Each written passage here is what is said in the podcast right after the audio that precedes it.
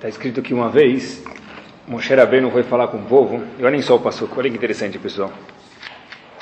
Moshe Rabbeinu queria comunicar uma coisa para o povo.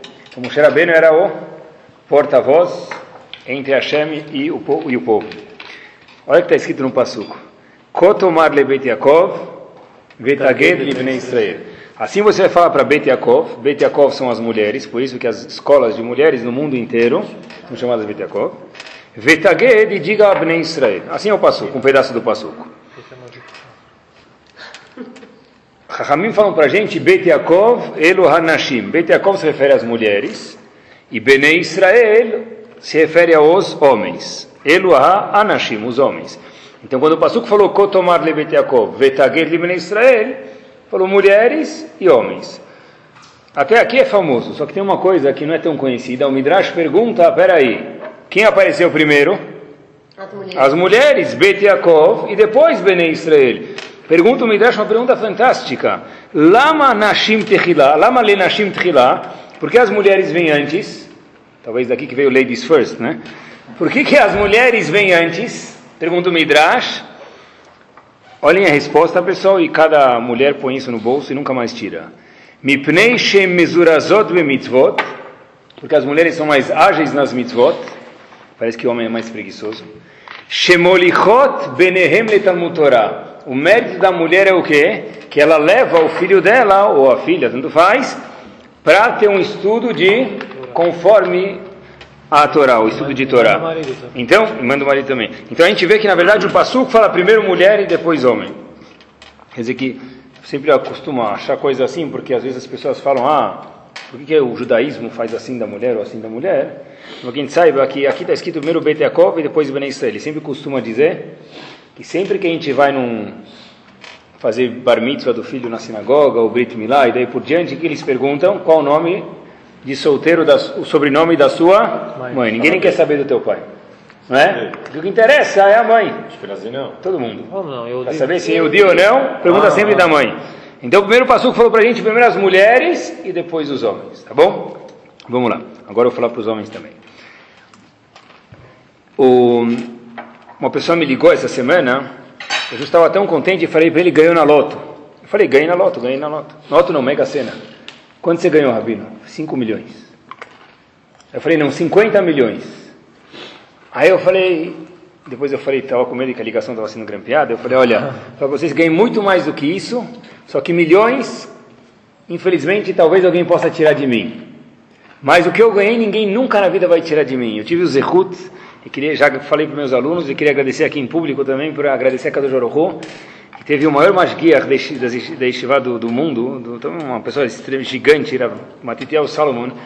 Ele passou três dias na Yeshiva, Três dias. é, e estava sem fazer, entre aspas, nada. E Baruch Hashem, eu tive a oportunidade de conversar e falar algumas horas com ele, sentar, estudar. Minha esposa fez eh, almoço para ele, janta. Para mim foi um prazer. Eu nasci de novo e queria agradecer a Kadosh Baruch pela oportunidade. Uma pessoa que, tinha, que tem a shkafá certa da Torá, coisa que não é tão fácil que a gente encontre. E Baruch Hashem, eu falei para ele, ele foi embora sexta-feira e chegou lá quarta muito cedo.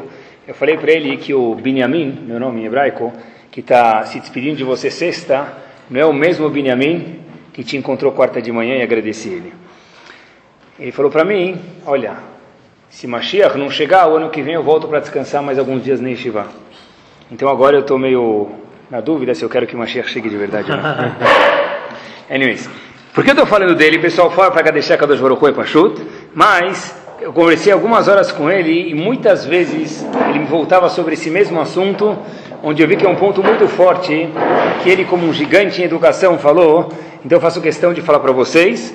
Um pouco foi o que ele me falou, um pouco eu ajuntei, mas a, quem me incitou a falar esse shiur foi ele.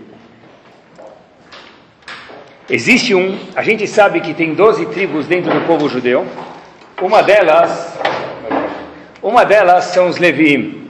A gente sabe que existe os Leviim. Como a gente faz uma contagem do povo? A gente sabe que no deserto, Hashem algumas vezes contou o povo no deserto. Contagem, 603.550 pessoas. Essa contagem, quem entra lá? Então são homens de 20 a 60 anos de idade.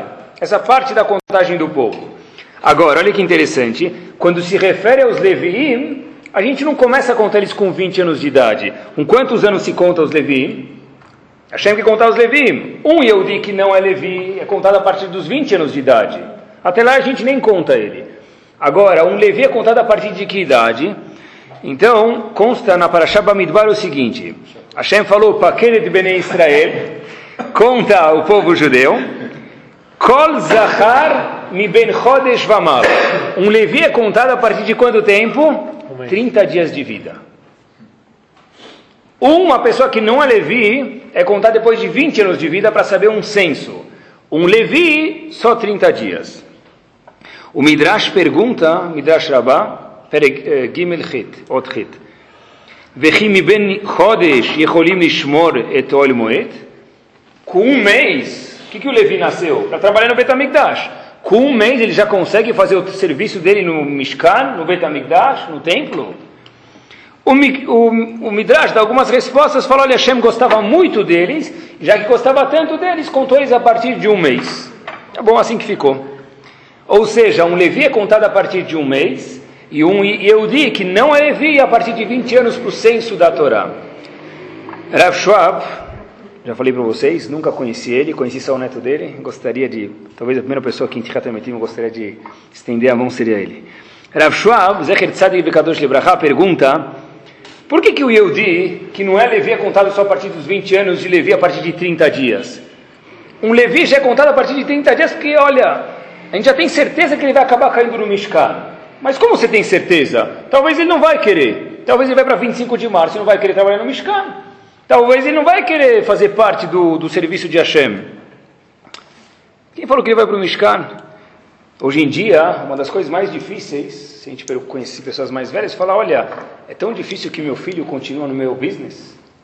Um filho muitas vezes hoje não quer continuar o trabalho do pai. Se o pai é médico, ele quer ser advogado, se o pai é advogado, ele vai ser tudo menos advogado. Se o pai vende tecido, ele quer fazer tudo menos tecido. Então, e daí por diante, pessoal.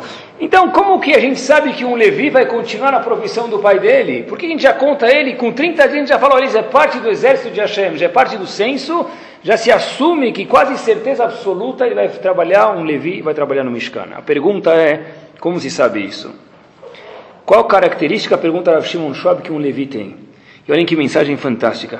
Diz Rav Shimon Schwab, sabe por que a gente conta ele com, com 30 dias? Muito simples. A história diz, na Torá, que quando o povo pecou no Retaeg, no maior pecado mais triste da nossa história, está na Torá, o famoso bezerro de ouro, está escrito que Hashem perguntou logo depois do pecado, Mila Hashem Elai. Quem é do meu, permita um fã-clube, vem comigo. Quem não é e fez parte desse Retaegel, ainda não tem certeza que é parte do time de Hashem, fica do outro lado. A Torá diz, vai tasfu alav kol ben Levi. Quem se juntou com Moshe Rabbeinu? Todos Levi. Os Levi falaram, claro, a gente faz parte do seu time, Hashem. E aí, Hashem falou, olha, vocês fazem parte do meu time, eles vão fazer uma coisa muito difícil. Vocês vão ter que matar todos aqueles outros Eudim que pecaram no Retaegel. Imagina só. Meu vizinho, se você é parte do time de Hashem, para eles vai ser bom morrer agora, que vai ser uma capará, uma desculpa, mas, se vocês fazem parte do meu time, eles têm que matar os outros. E os Levim está escrito que com muita dor, mas por outro lado, com o tzivui de Hashem, com a ordem de Hashem, foram e falaram: Eu pertenço ao clube de Hashem, eu vou fazer o que a Kadosh Baruch Hu me ordenou. Diz Shimon Schwab, para uma pessoa fazer uma atitude dessa, mesmo que ele jogava futebol com o amigo dele no deserto, precisa matar ele, tem que ser que ele ama muito a Kadosh Baruch Hu. O amor que ele tem a Kadosh Baruch Hu está acima de qualquer outra coisa. Porque para fazer uma coisa dessa é quase que impossível. Por isso diz Shimon Schwab o seguinte, quando um filho vê que o ponto mais alto, que o ápice, o amor que a pessoa mais tem é o amor X, muito provavelmente que o filho vai continuar fazendo a carreira do pai.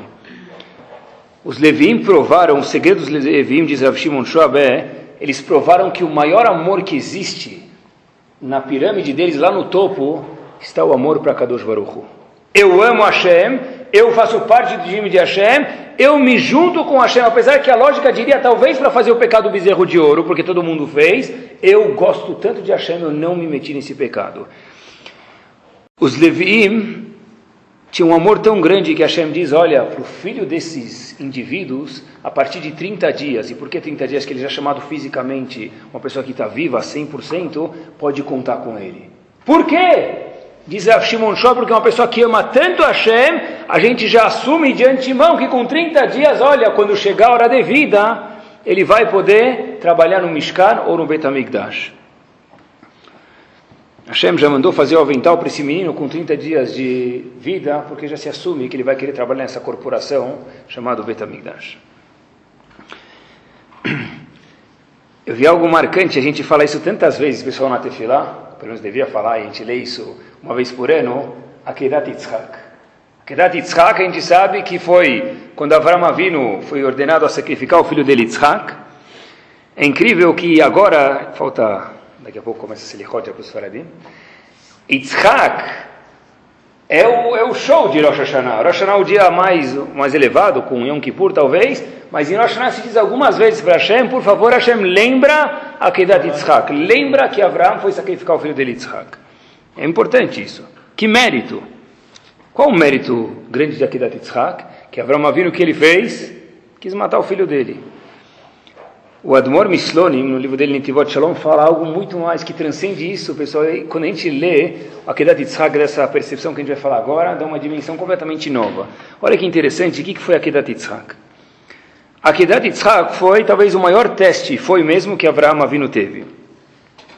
Qual foi o teste? Todo mundo sabe. Olha, Avraham, você vai ter um filho. Qual? Yitzhak. E dele vai sair toda a sua descendência. Avraham, mata ah, mata ele. Como? É meu filho ou eu mato ele? É uma contradição aqui, não é?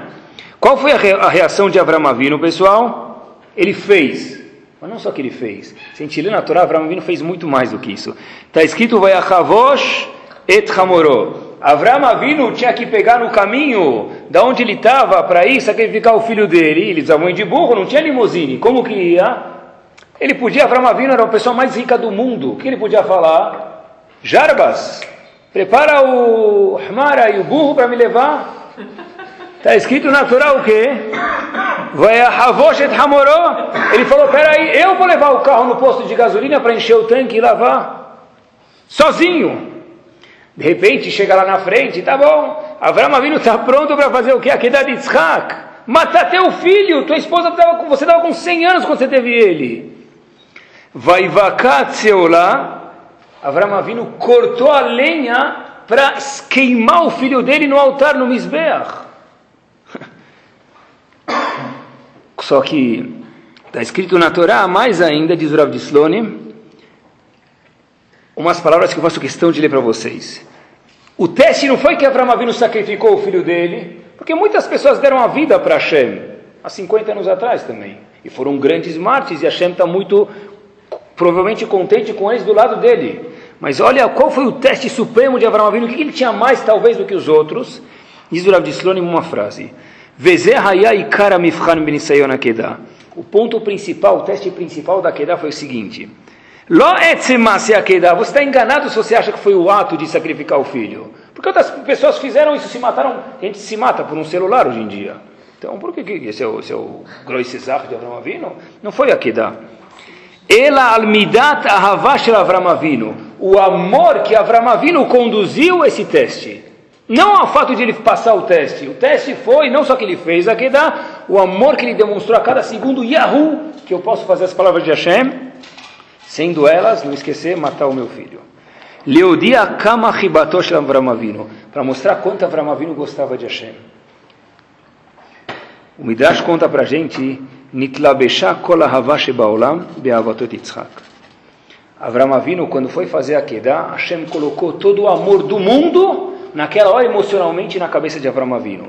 O amor que a gente tem, que a pessoa mais teve no mundo, posses materiais, espirituais, filho, família, o que for, Avram Avinu teve naquele momento. Hashem falou, bincha pega o teu filho, o teu único que você ama. Avram Avinu, ele é tudo para você. Avram Avinu falou, eu vou fazer, Hashem. Não que eu vou fazer, eu te amo tanto e é por isso que eu vou fazer isso para você.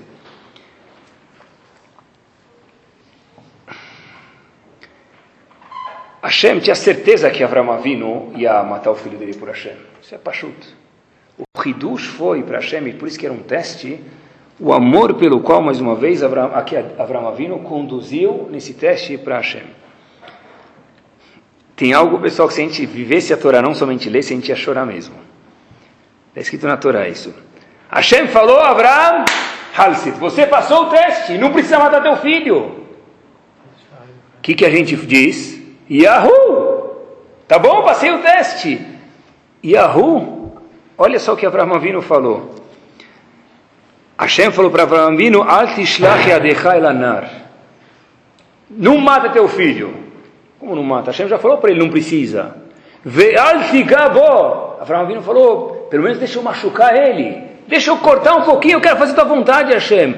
Altas bomeuma. O Passuco fala, não mata, não encosta, não faça nada com ele. Por quê? Porque Avraham Avinu falou, olha, minha emoção aqui está borbulhando o caldeirão dentro de mim, meu amor por você. Eu quero demonstrar isso para você. Como que eu faço agora, Hashem? Você me deixou na mão. Você me contou a piada, eu quero rir, mas eu não posso. Eu quero demonstrar para você, a Kadosh Baruchu, o amor que eu tenho para você. E agora eu não posso mais matar meu filho? O que, que se faz numa situação dessa? Hashem falou, tá bom. Nesse caso, Avram Avinu tem um carneiro lá, mata ele. Está escrito, Ai nechaz besevach. Ele pegou esse ai e matou o filho. Matou ele. Matou, matou, matou, matou o animal, desculpa, matou o animal. Na verdade, eu falei matar o filho, eu me equivoquei, mas o Ramim fala quando ele matou o animal, ele fez como se tivesse matado o filho. E é por isso que em Rosh Hashanah a gente diz o quê? Lembra da Akedat Yitzhak. Que Akedat Yitzhak não teve Akedat Yitzhak. Porque quando ele fez, ele estava tão pronto a dar, que a gente fala para Hashem toda vez em Rosh Hashanah que aconteceu. E Hashem considera como se aconteceu. Não é que eu quis fazer e graças a Deus que eu fui isento. Puxa, graças a Deus que aquele cara não veio comer na minha casa. Uh, eu fiz Hesed e ele não veio. Abraão ele falou, está faltando agora, a comida está pronta, eu quero servir alguém. Hashem, preciso matar meu filho. Olha, não dá para a gente entender. E o Passuk diz, vai carretaai, Abraão vindo pegou o animal, vai aleu leolá, Tahad Beno, em vez do filho dele, quer dizer, em vez do filho dele, Hashem considerou isso como se tivesse matado o filho. Os homens talvez não vão entender isso tão bem, mas uma mulher entende quanto deve ser difícil. Imagina uma mulher deixar o filho com a sogra, vai, pronto. A sogra, deixa o filho com a sogra passear um mês, não sem poder visitar ele. Isso é um milhão, isso é um meio por cento do que Abraão Avinu fez. Pronto, para a gente entender o que é esse teste. Pronto, tá bom? Tá bom? Não é isso? É difícil, como fazer? As mulheres têm uma certa. Né? É difícil. Não quando vai viajar que não tem outra opção. Quando pode, não é? Tá bom? Dá banho e leva para né? cuidar. Então, pessoal, isso foi o teste de Abraão Avinu. O teste de Abraão Avinu foi: eu amo a Kodesh não fazer a.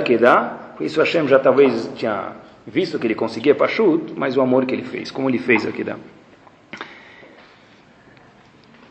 Isso responde uma pergunta de um milhão, pessoal. Não sei se dólares ou euros, depende estar mais valorizado hoje. Akedat Yitzhak foi um teste para quem? Quem é sempre levado como meritoso? Quem que leva o mérito de Akedat Yitzhak? Ah. Avram Avinu, não é? A pergunta que tem que ser questionada é que a gente nunca pode ler a Torá, pessoal, como uma história que a gente aprendeu no, no, na escolinha lá, Dom Lecor. Por quê? Akedat Yitzhak foi o teste para Avram Avinu. Mas e, e o próprio Yitzhak? Cadê o crédito dele nisso? Por que quando se fala de Akedat Yitzhak, se fala de Avram Avinu? E Yitzhak, ele se deixou matar, ele falou, tá bom, pai, me mata, seu tivui de Hashem. Diz o Rav de Sloni, porque é muito simples. Claro que Yitzhak foi um tzadik, é pachuto isso. Mas o teste foi para Abraão porque não foi o ato, a ação que foi o teste, foi o quê? O amor com o qual ele conduziu. E Abraão demonstrou esse amor, enquanto que Yitzhak, por pelo próprio teste, tinha que ficar passivo. Quem foi ativo, demonstrar amor dele por Hashem, foi Avram Avinu. Por isso que esse teste, na Torá está escrito, Velohim Nisa et Avram, só Avram foi testado. Isaac não ganhou bônus? Claro que ele ganhou bônus. 3 milhões de metros quadrados no Lamabá, com certeza. Mas o teste, quem cresceu com isso foi Avram. Elohim Nisa, Hashem testou quem? Avraham. Porque ele que mostrou o amor.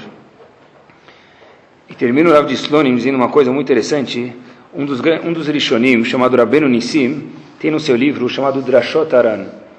Ele traz, numa das suas Drashot, Hashem falou para Avram Avinu, Kach na et bincha. Por favor, pega teu filho para fazer a Kedah. Por que que por favor? Por favor. Por favor, por quê? Por favor, Disse Uran, essa é a opinião dele, que quando Hashem pediu para Avram novidade, matar Yitzhak, ele não ordenou ele. Ele falou, por favor, se você quiser. Fato é que eu te falei que teu filho vai ser Yitzhak, dele vai ser todo bem estranho, não posso te ordenar matar ele. Eu posso te fazer um pedido, por favor. Quer dizer, não só que era um pedido, não uma obrigação, como Avram demonstrou num pedido, eu gosto tanto de você, que mesmo que você não me obrigue, eu faço porque eu te amo. Quando você é uma pessoa, você não precisa esperar ele te obrigar a fazer. Quando você é uma pessoa, você não precisa esperar ele te pedir um presente, você vai dar o presente para ele. E Hashem falou, olha, esse é o Avram Avinu, pessoal. Eu te amo, Kadosh Baruch Hu. Hashem falou, olha, se você me ama, mostra. E Avram Avinu foi tão difícil, pessoal, que ele teve que depois pegar um animal para transmitir essa, alegria para Hashem. Uma vez o Rav disse, a gente fala na Tfilah de Shabbat, é uma música, também alguns conhecem como música, mas a Tfilah de Shabbat a gente diz Avraham Yagel Yitzhak Eranem. Avraham ficou Yagel, Gilá ficou rejubilando de alegria, Yitzhak Eranem, Yitzhak cantou.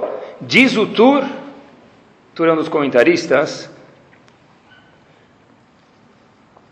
diz o Tur, na verdade, é que veio antes do Shulchan Aruch, melhor dizendo, quando está escrito Avraham Yagel, Avraham ficou contente, a que, que isso se refere? Avraham Yagel, Avraham Yagel Yitzhak Eranen, Avraham Yagel, Yagel é jubilou de alegria, mas quando ele ficou contente? Quando ele teve o filho, diz o Tur, Zemase Akedah. Quando a gente fala toda vez no Shabat, Avraham Yagel, Avraham ficou pulando de alegria, a que ocasião isso se refere? Diz o Tur, Mase Akedah. Quer dizer, a maior alegria de Abraão Avinu foi quando ele pôde demonstrar para Hashem, eu te amo, no meio da Kedah. Quando estava descendo a faca para encostar no pescoço do filho dele, eu te amo. Avraham e Agel. E ninguém gostava mais de, do filho como Abraão gosta, porque teve o filho com 100 anos de idade, pessoal. Ou seja, pessoal, talvez eu fiquei pensando depois disso, não seja à toa que a primeira palavra do nosso hino nacional, qual que é? Ve'ahavta et Hashem. Logo depois do Shema, o hino nacional do povo judeu, Ve'ahavta et Hashem Elokecha. O que quer dizer ama? Porque Hashem falou, eu quero que você me ama, não só que você faça. Precisa fazer de qualquer jeito, mesmo quando a gente não quer. Mas o objetivo é que Di chegue a amar a Kadosh Baruch Hu, Ve'ahavta, ame et Hashem Elokecha Hashem. Que, que isso tem a ver com a gente, pessoal? Tá bom, Abraão Avinu fez, ele amou, so what? Onde isso me leva? Olha onde isso leva a gente, pessoal uma, uma das vezes que eu falei para vocês, tive o mérito, eu de novo agradeço a Kadosh Baruch Hu, em letra maiúscula, de falar com o Rav Salomon, ele me falou o seguinte, qual que é a mitzvah mais importante que existe no mundo? Sem desmerecer nenhuma outra. Mas qual é a mitzvah mais importante do mundo que a gente está fazendo agora? Talmud Torah. Estudar a Torá é a maior mitzvah que existe no mundo. Cada palavra de Torá é maior do que todas as mitzvot que a gente pode fazer na nossa vida. Tá bom, o combustível do mundo qual que é então? Flex Power, mas qual é o combustível? Só tem um aqui. Qual o combustível Flex Power do mundo? Torá. Torá. É o único que existe no mundo que faz o mundo rodar, é a Torá. Tá certo? Tem uma, uma translação e rotação, mas isso tudo se faz por causa da Torá. De manhã, antes de estudar, qual a primeira brahá que a pessoa é obrigada a fazer de manhã? Senão ele não pode nem escutar nem falar um do Var Torá no Sidur dele, tem uma brahá que ele pede permissão para estudar a Torá. Qual é a brahá que a gente faz? Ve'arev na Hashem Eloqueno. Tradução, o que é Ve'arev na? O que é Arev? Com Ain. Em árabe se diz Gishmak. Sabe o que é Gishmak? Não é isso. Essa palavra, em árabe não tem palavra para isso. Em árabe se diz Oh.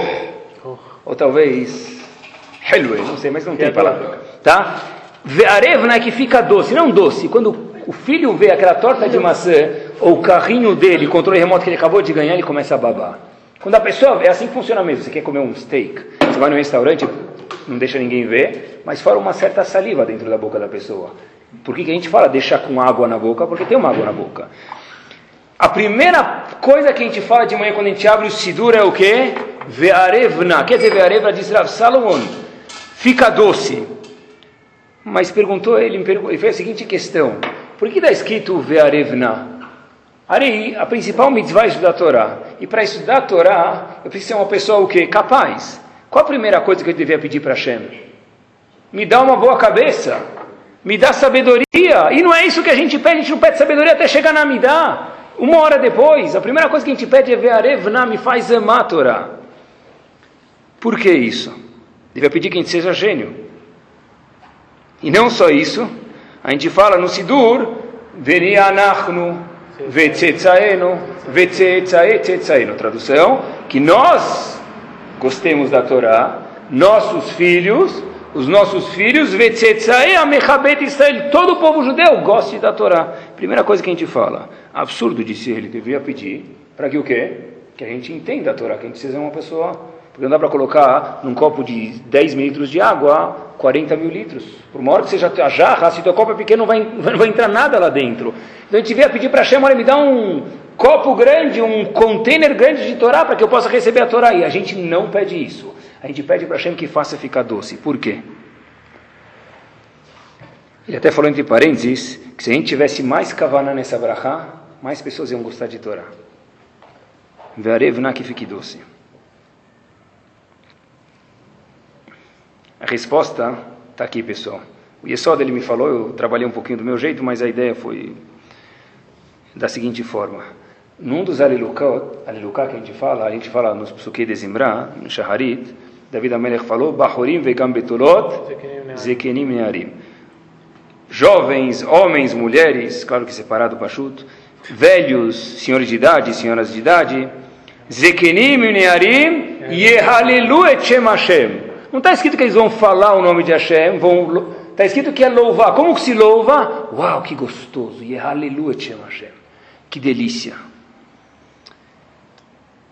Eu de verdade acredito, meus alunos sabem disso em Shivá, que uma pessoa que estuda a Torá, pessoal, e não canta pelo menos uma música por dia, mesmo que seja meu caso, pelo menos no chuveiro.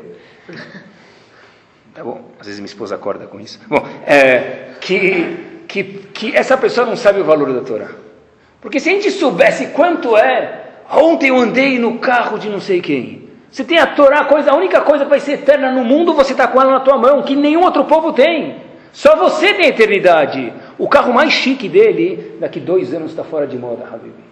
Daqui três anos, quatro, cinco, não funciona mais direito. Daqui 10, 20 não funciona, virou um calhambeque. Você tem eternidade na tua mão. Se a gente soubesse apreciar isso, a gente tem que cantar todo dia. Eu tenho que não canta de verdade é porque ele não sabe o valor da Torá. Eu acredito isso de verdade, pessoal.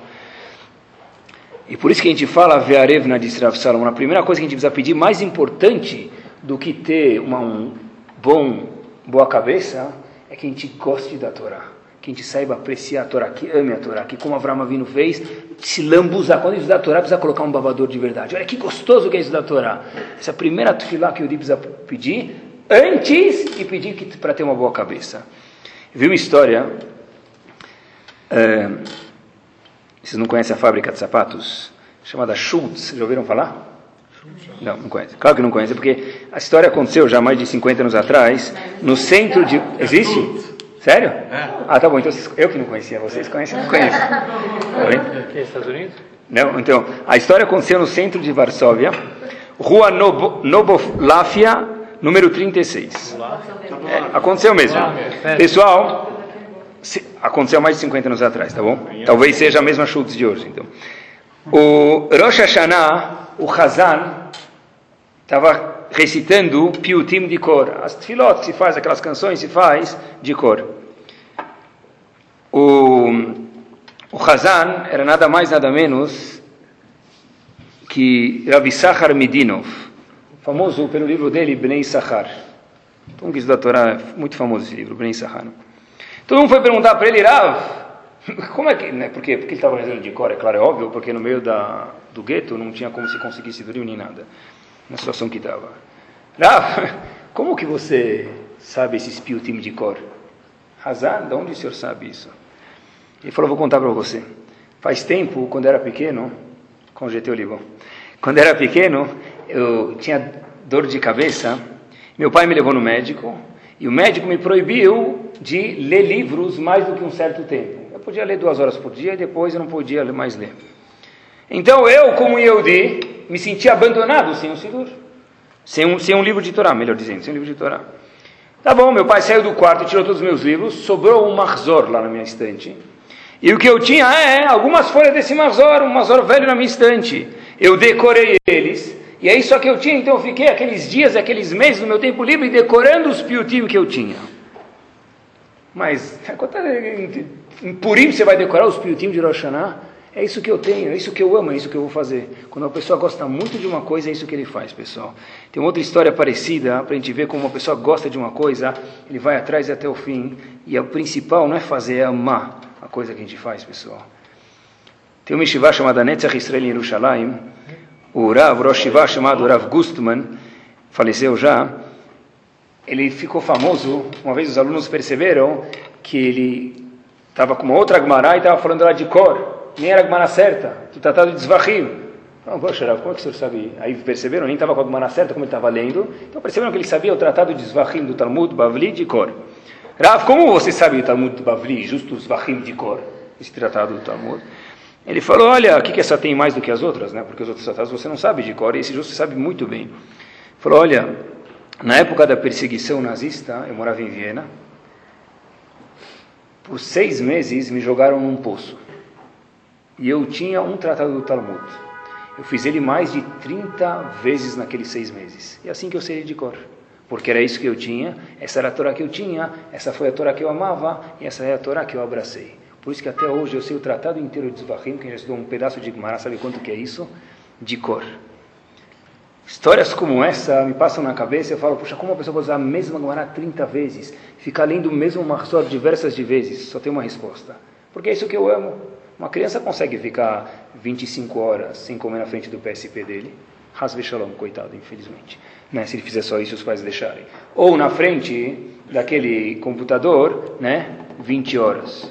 Não é? Não é? é como, mas como se aguenta? Eu não aguento mais estiver sentado aqui. Não, porque a pessoa gosta. Então a resposta a pessoa é que a pessoa gosta. Quando a pessoa tem amor, o tempo passa rápido, não é assim? Quando a gente gosta de uma coisa, o tempo passa rápido. E a lição de Avram Avinu foi quando a pessoa procura uma coisa, quando ele gosta de uma coisa, ele não quer cair fora. Se eu quero saber de verdade se eu gosto de alguma coisa ou não, se eu quero sair daquela obrigação é porque eu não gosto. Avram Avinu, Hashem falou para ele, não mata teu filho. Abraão falou, não, é impossível, pelo menos deixa eu encostar nele com a faca. Agora eu quero demonstrar o meu amor por você, Hashem. Tá bom, então pega aquele, ah, Hashem fez, criou um animal lá no meio, para Abraão Avinu tem que demonstrar o amor, e esse animal foi escrito Tachat em vez do filho dele mais uma vez. Em Rosh Hashanah, a gente lembra que da Yitzhak, apesar que ela nunca aconteceu. Por quê? Porque Abraão Avinu gostaria de ter feito para demonstrar amor para Hashem. Vocês sabem que em Jerusalém, quantos dias que é Purim? Sempre um dia. Só que depende. Cidades muralhadas é no dia 15 de Adar, cidades que não têm muralhas no tempo de Nun é 14. Tem lugares em Israel que é, que é 14 e Jerusalém é 15. Eu conheço muito poucas pessoas que vão de uma cidade muralhada, que é 15, para uma cidade que não tem muralha e voltam para acabar. Porque a pessoa, se viajar de um lugar para o outro, pode ficar sem fazer Purim nenhum dia, não pode?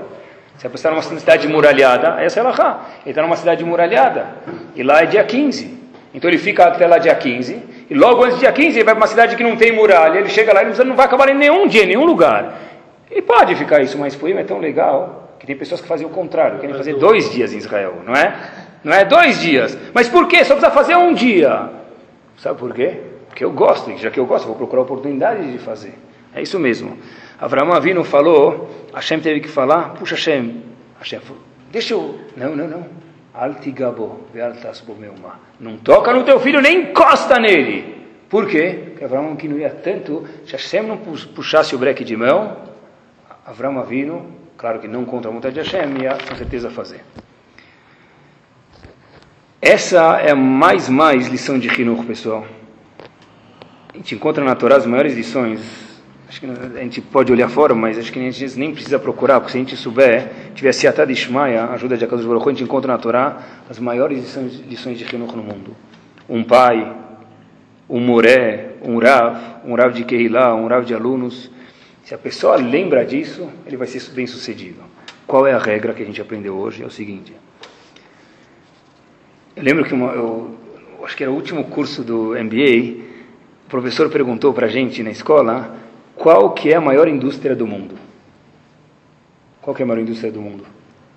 Indústria? Não, indústria, indústria de. Indústria, vamos dizer, textil, eletrônicos, o que, que é? Indústria não o nome, não o nome. Indústria é o setor.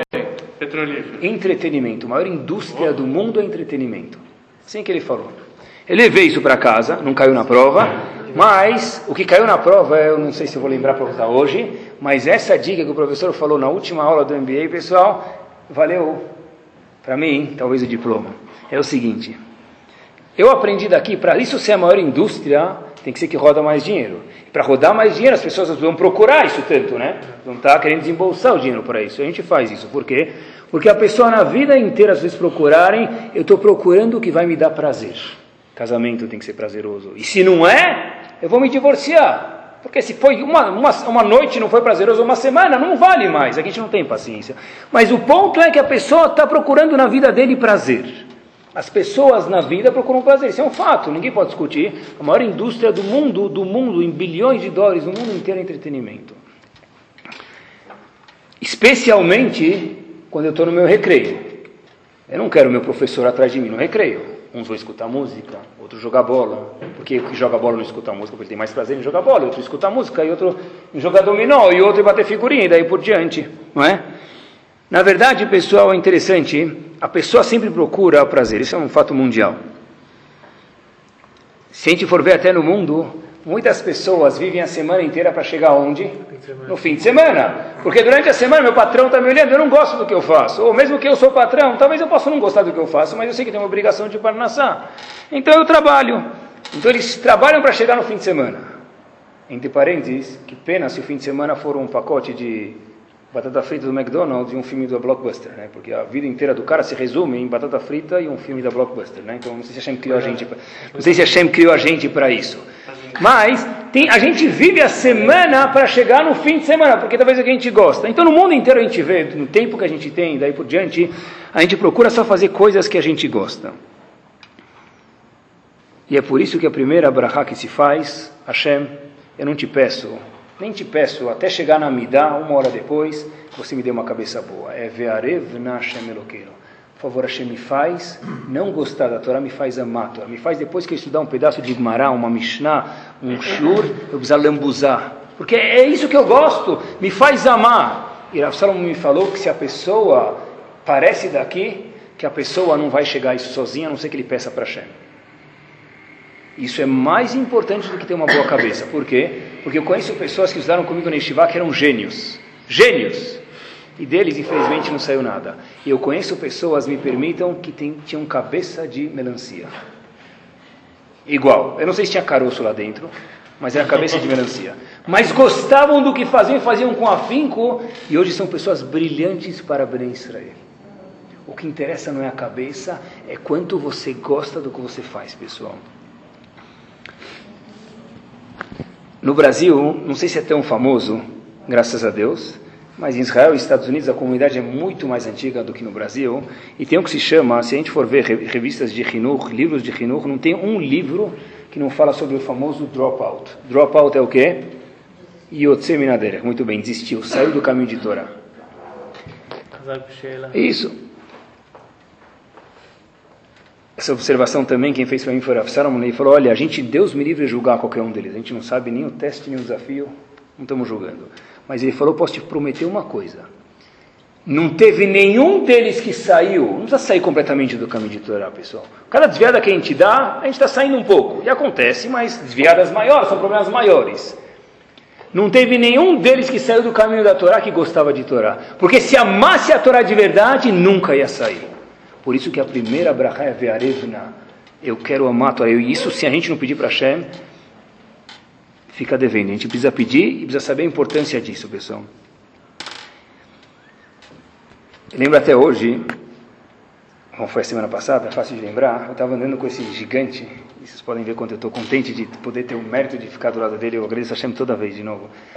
E eu perguntei para ele, o que, que o senhor tem a dizer como Mechaner, como Rav, da maior yeshiva do mundo, que tem mais de mil alunos, Leikut. O que o senhor tem a dizer, como Mashgiach Rouhani, como diretor espiritual desse yeshiva, Rav, sobre a pressão que as crianças têm hoje em dia? Eu lembro até hoje, ele dormiu na casa do Ezer Shamá, eu estava andando, passando na frente do condomínio, lembro exatamente onde eu estava. Ele parou Eu falei, Rav, como que lida com pressão e a satisfação? Ele falou para mim em inglês, I see no stira. Eu não vejo nenhuma stira, nenhuma contradição. Eu falei, como assim não tem contradição? Olha, a pessoa, quando a gente, na Torá tem tudo. Ele falou assim para mim, Rev Binyomin, let me tell you something, deixa eu te contar uma coisa. Como que as pessoas no PAN, ele não falou PAN, eu estou mudando, ele falou nas Olimpíadas trabalham só sobre pressão. E quanto mais pressão, mais eles produzem e estão satisfeitos. Eu quero ganhar medalha de ouro, é isso que eu quero. E se eu mudar de 9 segundos e 93 milésimos para 9,92, eu vou sair voando, batendo asinhas lá, não é assim? Eles trabalham com pressão. É?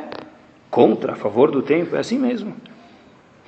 Muitos deles têm um gol, têm um objetivo, têm uma alegria, eles não precisam estar em depressão, porque eles trabalham sobre pressão. Pressão e depressão talvez é próxima em português, mas um não necessariamente está relacionado com o outro, pode sim estar. Muita pressão. E o que ele falou foi o seguinte: o problema não é pressão, porque quando eu era jovem, essa palavra é coisa nova. O problema é insatisfação. Quando eu estou insatisfeito com o que, que eu faço, é claro que no nível normal de uma carga horária de uma criança daí por diante, pachuto. Mas quando eu estou satisfeito com o que eu faço, eu não procuro. Eu estou contente, essa pressão para mim é bom, isso aqui me leva, isso me faz crescer. Se não tivesse pressão econômica, muitas pessoas iam fechar um mês e acabou. Eles podem comprar um pãozinho, um leite e morar numa cabaninha. A gente vive por pressão. Às vezes bom, às vezes não. Mas a pressão em si, esse é o Hidush de Hinuch, e precisava de um Gadol falar isso, ele falou que o que? A pressão em si não é ruim, mais uma vez, no normal, mas o normal é muito mais do que a gente imagina, se a pessoa gosta. Ele falou para mim, Binyomin should know, o problema é insatisfaction, insatisfação. Esse é o problema, não é a pressão. Porque se o meu aluno está contente, ele pula de alegria, ele vibra, então ele vai poder estudar. É o que Baruch Hashem acontece, eu conto para vocês, vocês já viram isso, mas eu, cada rabino tem uma noite para cuidar da yeshiva em especial. Quarta-feira é meia-noite. 11 da noite, os alunos têm que dormir. 10h50 a gente tem que desligar a luz do Betamidrash. E tem que desligar a luz da sinagoga e falar para o menino sair de lá. Isso é um... Ninguém obriga. 8 e meia ele está livre. Tchau, vai jogar bola. Vão jogar bola, volta. Eu quero estudar mais um pouco. Precisa estudar. Às vezes a gente pega ele escondido no quartinho, ligou a luz, ele quer acabar de estudar o um pedaço de Gumará. Por quê? Ninguém falou para ele, era hora livre, porque eu amo e essa pressão é produtiva. Porque o problema, pessoal, essa, essa pressão é uma palavra relativamente, ele me falou, nova, nos últimos 30, 40 anos. E se funcionava muito bem, é claro que dentro do normal, se a pessoa gosta, ela ama o que ela faz, tem pessoas que são chamados workaholics, já ouviram falar isso? Trabalham 24 horas por dia, me permitam, 20 horas por dia. No dedo, 20 horas mesmo. Eles nem se incomodam. Eu não estou falando que isso é saudável, mas como eles fazem isso? Porque eu amo dinheiro. Minha paixão é ver aquela mais um zero na minha conta, e mais um zero, e poder todo mundo levantar para mim mais um. Tá bom, essa é a paixão dele, coitado. Mas isso demonstra quando a pessoa gosta de uma coisa, a pressão não é contra ele, isso aqui é um vento a favor da pessoa, pessoal. Às vezes a pessoa pode ver um filme de três horas, fala, puxa, já acabou o filme? Já acabou? As crianças falam, oh, já acabou as férias, a gente não é para Disney duas semanas, mas já acabou. Como? Já passou duas semanas? Porque a gente gosta, quando a gente gosta, a coisa passa rápido, é assim mesmo, é interessante. Tudo que a gente gosta passa rápido.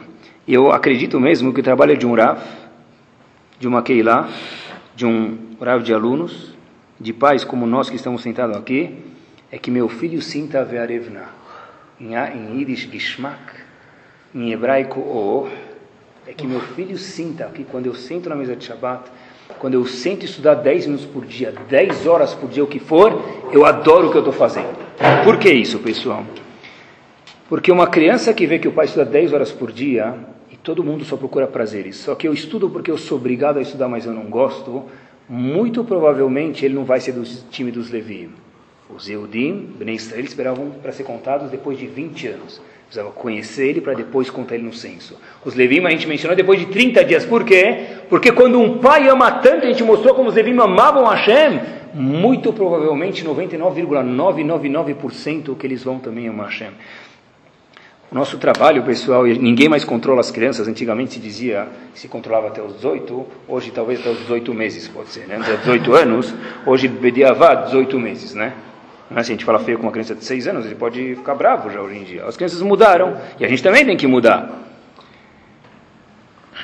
os tempos mudaram, a gente precisa mudar. Então, na verdade, o que a Torá fala para a gente é ver a a gente tem que amar a Torá.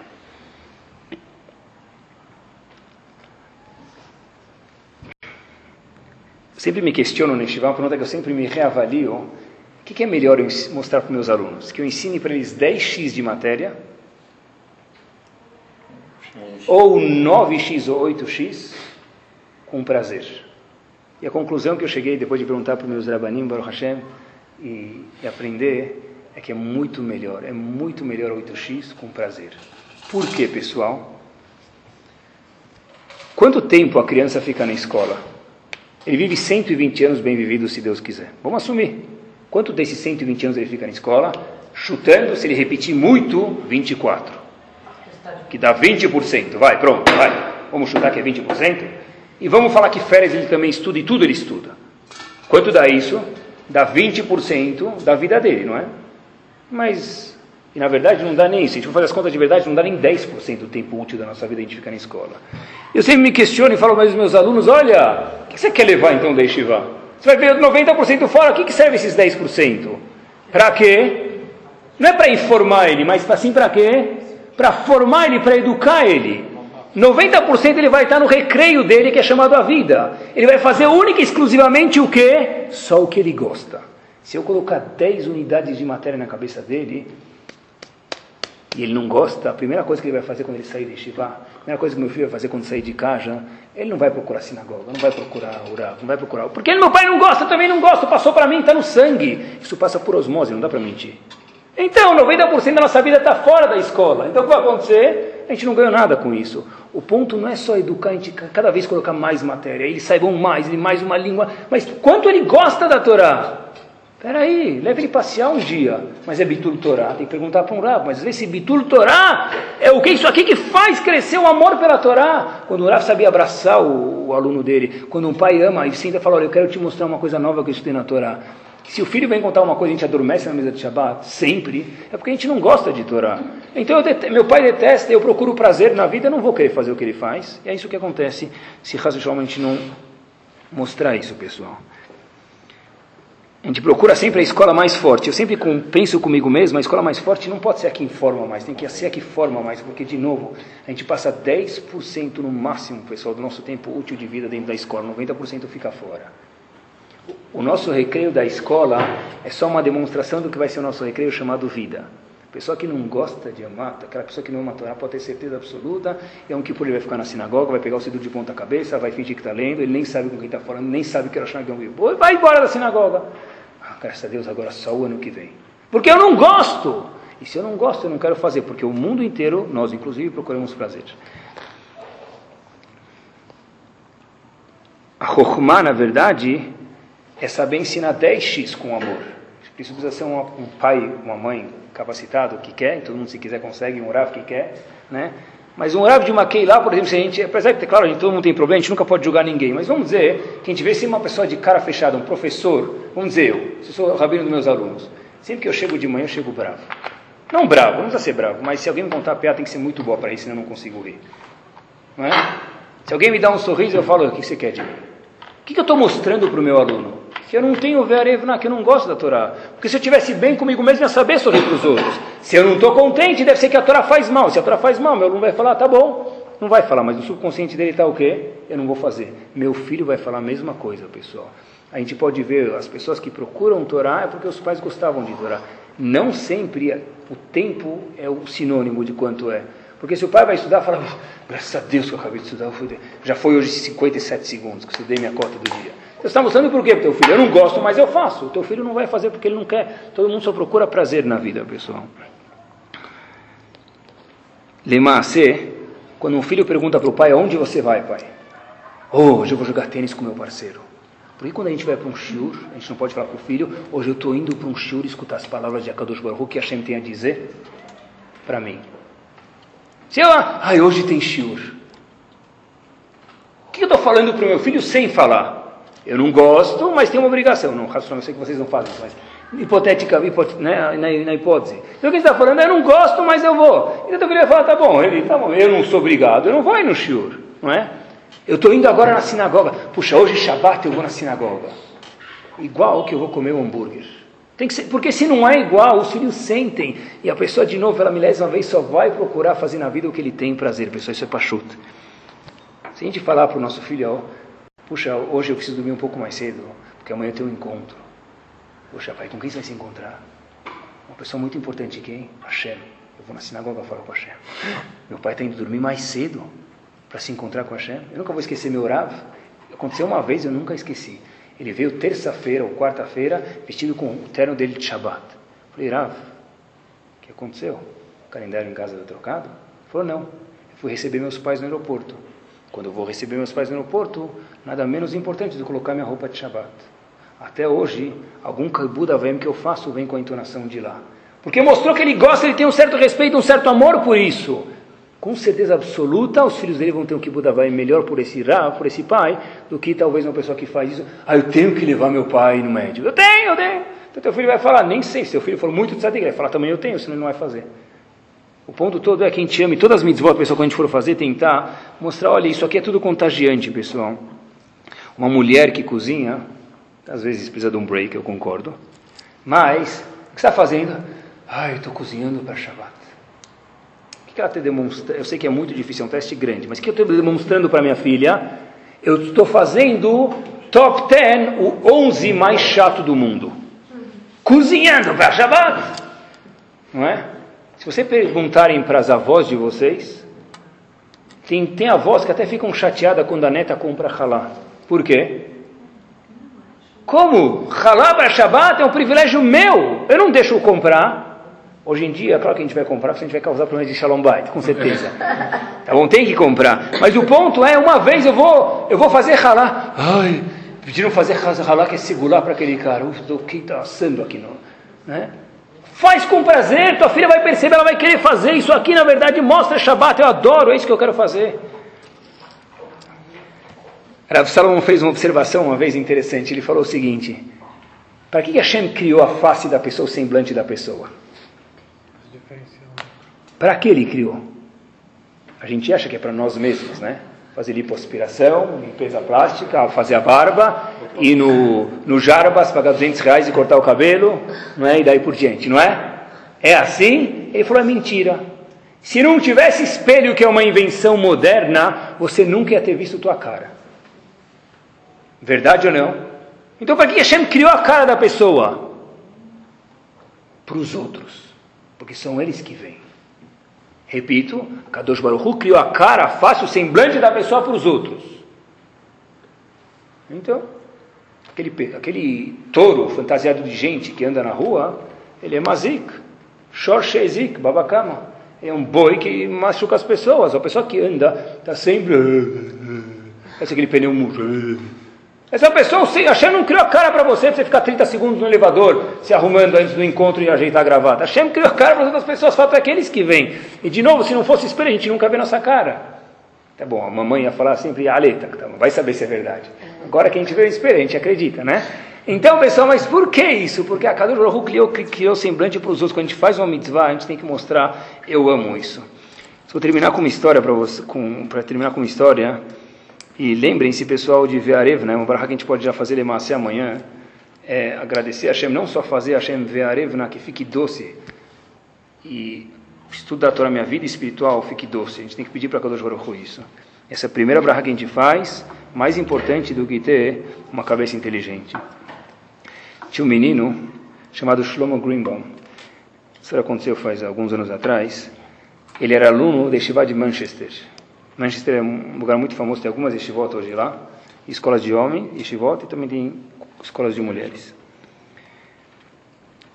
O Rav de Manchester, o Shiva, era Viúda Zev Segal. Então tinha uma prova, ele, todo menino que entra tem que fazer uma prova, para ver em que classe que ele vai. Ele falou para o menino, me fala esse Tosfot. Comentarista da Gemara, fala para mim Tosfot. Aí o menino falou, olha, eu já assisto Tosfot também, vou te falar ele de cor. E começou a falar, falar, falar. Aí o Rosh falou para ele, não tinha mais ninguém na sala, Shlomo, você pulou duas palavras no Tosfot. Ele repetiu o Tosfot, o Rosh falou, você pulou duas palavras no Tosfot. Ah, o senhor me falou para fazer uma pergunta no Tosfot. Você nem sabia que Tosfot que eu ia falar. Nem sabia que Gmará que eu ia falar. Como é que você sabe, não só o Tosfot, mas como que eu também pulei duas palavras do Tosfot? Ele abriu o Tosfot e mostrou, olha, você pulou essas duas palavras. Ótimo, mas você pulou duas palavras, eu quero que você saiba. O aluno perguntou para ele, olha, como pode ser que eu estudei isso aqui a semana passada e eu sei, pulei duas palavras, ele falou, olha, você está ótimo porque pular duas palavras é fantástico, mas o senhor que estudou aqui faz tanto tempo, não esquece mais. Ele falou, vou te contar um segredo, meu amigo. Eu amo o Tosfot e outras pessoas talvez estudam o Tosfot. Quando você ama uma coisa, você nunca mais esquece. Talvez a gente não lembra aquela raiz cúbica da escola, nem a fatoração, MMC, MDC, mínimo, né, múltiplo comum, e daí por diante, né, fatoração, aí, trigonometria, mitocôndria, e daí por diante, né? O metabolismo, biologia, e daí como é, a célula se divide, né? Alguns confundem biologia com miopia, não tem nada a ver. A gente nem lembra mais. Mas aqueles professores que amavam a gente, a gente lembra eles. A matéria foi embora, é um funil. Chega lá embaixo, vai tudo embora. O que, que sobra?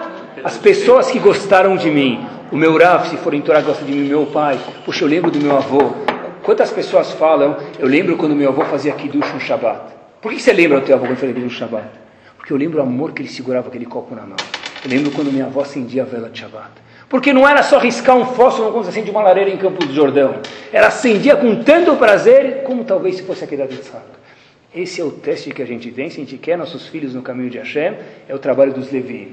Os Levi eram contados depois de 30 dias, porque os pais mostravam que o maior amor, o que estava no pirâmide, era o amor para Kadosh Baruch. Que Bezat Hashem a gente possa demonstrar esse amor através dos atos, dos exemplos que a gente deu, e na prática começar amanhã, homens e mulheres têm Birkot Torá no começo do Sidur, Ve'arev na Hashem Elokeinu Hashem, por favor, me faz ficar com água na boca, como se eu fosse comer aquela torta de morango que eu tanto gosto, quando eu for estudar um pedaço de Torá.